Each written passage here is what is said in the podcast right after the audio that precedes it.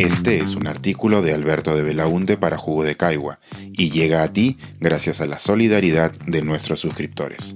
Si aún no estás suscrito, puedes hacerlo en www.jugodecaigua.pe.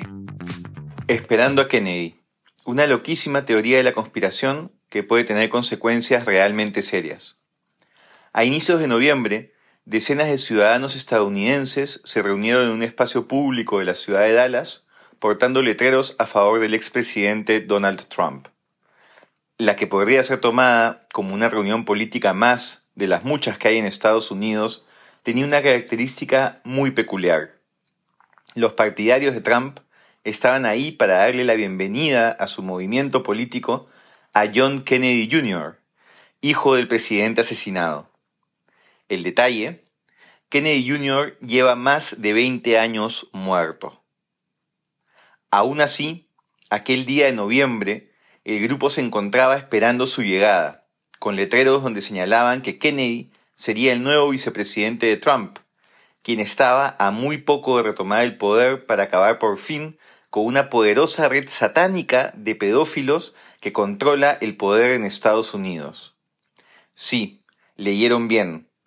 Este grupo cree firmemente en lo que acabo de contarles. Se les conoce como los seguidores de Quanon, y su influencia ha crecido en el mundo conservador norteamericano. El origen puede rastrearse a un foro de Internet en octubre del 2017, a raíz de un comentario de Donald Trump en la Casa Blanca. En una actividad protocolar con altos mandos militares, mientras se tomaba la foto oficial, el entonces presidente dijo, ¿Saben qué representa esto? Tal vez es la calma antes de la tormenta.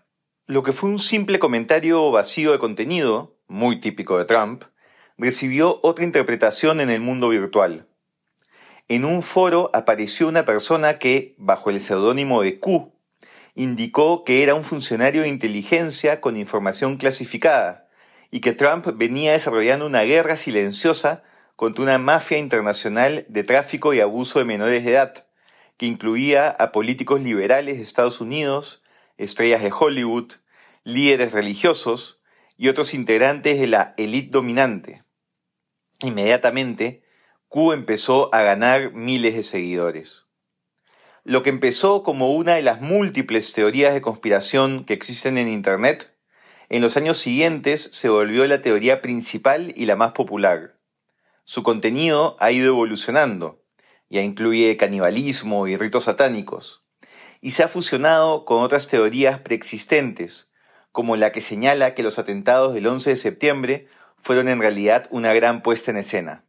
Quanon también ha traído a antivacunas, a antimascarillas, a supremacistas blancos, a fundamentalistas cristianos, entre otros grupos peligrosos. Pese a los constantes cambios en sus creencias y teorías, un elemento se mantiene inalterable, la adoración casi religiosa que tienen por Donald Trump, quien está llamado a liderar y vencer en la gran batalla entre el bien y el mal que se viene desarrollando silenciosamente en su país. Una y otra vez, las predicciones hechas por Quanon no se han cumplido, y aún así el grupo sigue vigente. Como hemos visto con la vigilia que realizaron esperando el retorno de Kennedy Jr., la realidad no es un obstáculo para su fanatismo. En principio, uno podría pensar que estamos ante algo anecdótico o marginal, una de las clásicas locuras a las que nos tiene acostumbrados Internet. Pero este asunto ya tiene otras dimensiones.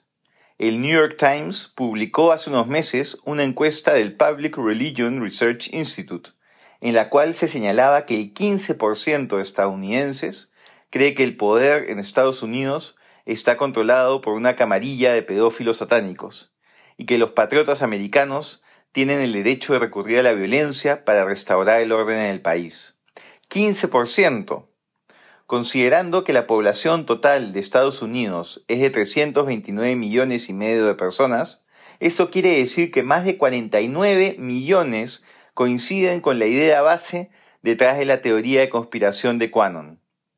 Si los que creen en Quanon fuesen la población de un país, sería el quinto más poblado del continente americano, por encima de Argentina, Canadá y Perú. Este nivel de popularidad explicaría por qué nunca existió por parte de Trump un mensaje claro rechazando esta locura. Incluso, de acuerdo con la consultora Media Matters, Trump la legitimó durante su campaña electoral de reelección, amplificando los mensajes de Quanon en Twitter al menos 216 veces, retuiteando o mencionando 129 cuentas afiliadas a dicha teoría. ¿Cómo es posible que tanta gente pueda creer algo tan descabellado? No existe una respuesta definitiva, pero las posibles explicaciones que he podido encontrar son diversas. Hay quienes sostienen que, bajo grandes niveles de ansiedad y estrés, las personas están dispuestas a aceptar como ciertas cosas que son inverosímiles, si es que les permiten ordenar lo que están sintiendo. La conspiración brinda determinadas reglas que permiten enfrentar la incertidumbre y el desconcierto. Otra explicación se funda en el llamado narcisismo colectivo, grupos que sienten que están fracasando, ya sea porque han perdido poder o porque han disminuido su calidad de vida, y son incapaces de asumir la culpa por ello. Buscan explicación para dicho fracaso en personas y eventos fuera de su entorno. Finalmente, también se señala que las teorías de conspiración otorgan emoción e inflan la autoestima de los involucrados, pues implica que han descubierto un gran secreto que se mantiene oculto para buena parte de la gente. Hay quienes recuerdan que nada de esto es nuevo y señalan las similitudes con una de las teorías de conspiración más extendidas, la de los protocolos de los sabios de Sion. Una élite judía corrupta actuando en las sombras para conseguir la dominación mundial a través del sufrimiento del pueblo, y un Salvador dispuesto a enfrentarla. Como sabemos, la absurda teoría de los protocolos sirvió como sustento al antisemitismo alrededor del mundo a inicios del siglo XX y tuvo como episodio más brutal y violento el exterminio de judíos durante el régimen nazi. Es importante recordar esto último. Estas teorías de conspiración no se quedan en el mundo de la ficción. Seguidores de Quanon participaron activamente en los violentos ataques al Congreso norteamericano del 6 de enero pasado, buscando evitar que se formalice el triunfo de Joe Biden en las elecciones, exaltados por las denuncias de fraude que el propio Trump difundió sin mayor sustento.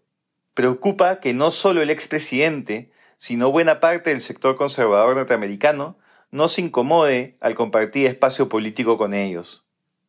Parecen estar dispuestos a tolerarlo o incluso a aceptarlo, mientras sean funcionales a su búsqueda de poder. El problema con ello es que el fanatismo y la irracionalidad generan un profundo daño a la democracia, pues desprecian el diálogo, el respeto por el que piensa distinto, la búsqueda de consensos, las decisiones fundamentadas en evidencia, el control del poder y otros elementos básicos de una sociedad civilizada. ¿Será Quanon síntoma de una enfermedad presente en la democracia más antigua del continente? Sea cual fuese su origen o explicación, el fenómeno debe ser tomado con seriedad, pues esto dejó de ser solo una anécdota curiosa en el mundo virtual. Este es un artículo de Alberto de Belaunte para Jugo de Caigua y llega a ti gracias a la solidaridad de nuestros suscriptores. Si aún no estás suscrito, puedes hacerlo en www.jugodecaigua.pe.